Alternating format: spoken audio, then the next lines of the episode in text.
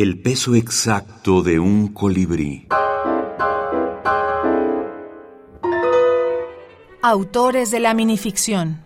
Marco de Nevi. Fidelidad.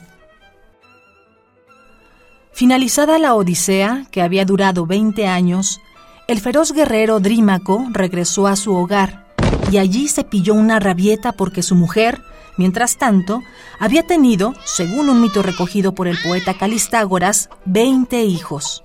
Pero ella le explicó, habiéndole suplicado a Eros poder quedar embarazada con solo pensar en el marido ausente, el dios le había concedido esa gracia.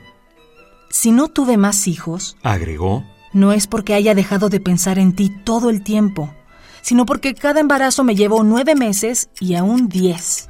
Según Calistágoras, las malas lenguas murmuraban que de no ser así, habría podido parir siete mil hijos.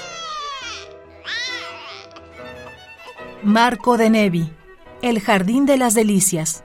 Tule Ediciones, España, 2013. Eh, los microrelatos de, del Jardín de las Delicias son casi todos humorísticos son casi todos humoristas y son y son este magníficos fue es de esos escritores que abren camino este porque hay otros escritores que hacen una obra maravillosa pero se queda en sí mismo no le sirve como inicio de un camino para explorar a otros escritores pero Marco de Neve abrió caminos porque después del jardín de las delicias hubo infinidad de, de microficcionistas que, que produjeron este, mitos clásicos y le dieron una vuelta de tuerca.